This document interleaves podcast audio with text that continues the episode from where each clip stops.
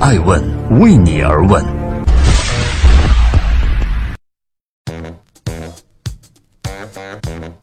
大家好，欢迎收看《爱问人物》，我是艾诚。今天我们对话的嘉宾是中国最早的一批互联网创业投资人，从1997年涉猎投资到2003年创业，从零到了五家企业，而后呢又以 GPLP 等不同的投资人的身份转展在中国的互联网界。今天也是中国天使双创两会这次大会的主办方代表。他对投资和创业有不同的认识。他认为啊，如果在经济周期坏的时候，投资依旧可以从失败的企业赚钱，但是创业必须脚踏实地，专注长远。作为一个成功天使投资人，最重要的标准是什么？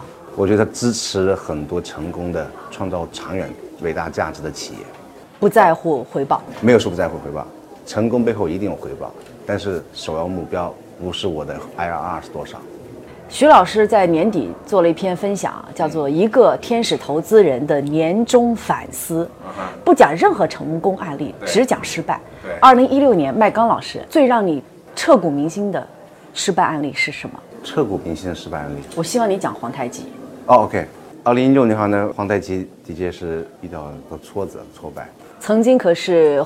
互联网影视创业的一个传奇啊！但二零一六年我看到的数据显示，皇太极曾经估值十二亿，但是二零一六年兵败，大量的工厂倒闭，外卖平台也不愿意跟皇太极合作。他现在怎么样？因为涉及到企业经营情况哈，您是投资人，我是投资哈，那还是由公司的 CEO 哈呢做这个官方的一个回应。那贺畅也也曾经就这个事情哈呢，在他这个微信里面做过一些文章。那我觉得。有句话我还是非记得非常清楚的，那个还没远没到结束的时候，啊，我相信哈呢，的确黄太极在发展过程当中遇到了一个一个挫折，那只要企业还没完全关闭，只要创业者的心还在，那我觉得还是有机会。那到底哪里错了呢？从二零一三年如此的巅峰到二零一六年的，嗯，备受争议，到底是营销错错了，品类错了，销售错了？我个人作为投资人，只能说是个观察者和这个参与者。我觉得可能还是一个扩张速度吧，这一点上是来讲还是要太快了。呃，还好好把握一下，对，不会乐观估计。所以这样一个，在二零一六年可以把它标签为约等于失败哈，或者充满争议的呃投资项目，能给更多其他的创业者什么样的启示？首先，我还是由始至终的认为啊，我投资皇太极哈，投资合昌哈，我是非常开心幸福的。不管这企业到最后怎么样，呃，我觉得皇太极应该不是二零一六年的一个个案，整个一年创业项目，我用一句话形容叫“蜂拥而至的生，蜂拥而至的死”。对，满地鸡毛是吧？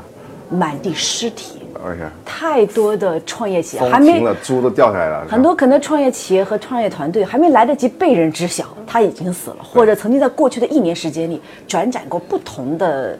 呃，转型，所谓的转型啊，客户也死了，上游也死了，下游也死了，死亡成二零一六年的主题。完全同意。所以呢，回到现实中，每一个还在头破血流的去尝试、坚持的创业者，该何去何从？大部分的创业者，在我看来，并不是真正的创业者。大部分创业者可能是被外部所影响，或者是一些并不是那么纯粹的初心，走上这条路。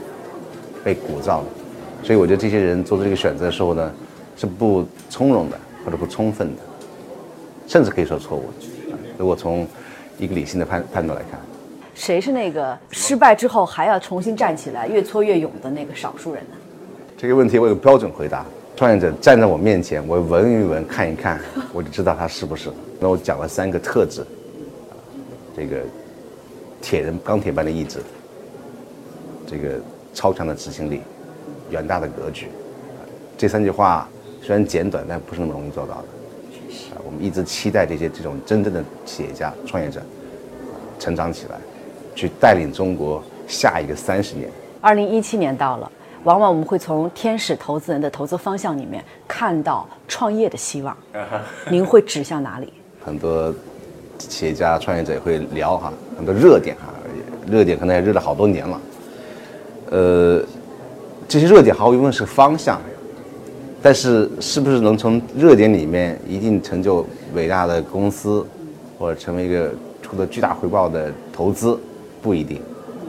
有一句名言啊，就是这个最热的，往往不是回报最高的，换而言之，回报最高的往往是什么呢？往往是可能当时最冷的。当然，有很多种方法啊，就是可能这个冷的话呢，突然间就热了啊，也有好的冷了很多年，才慢慢慢慢慢熬出头。我个人认为，创业最大的坑就是风口。没错。好，谢谢麦刚老师。爱问是我们看商业世界最真实的眼睛，记录时代人物，传播创新精神，探索创富法则。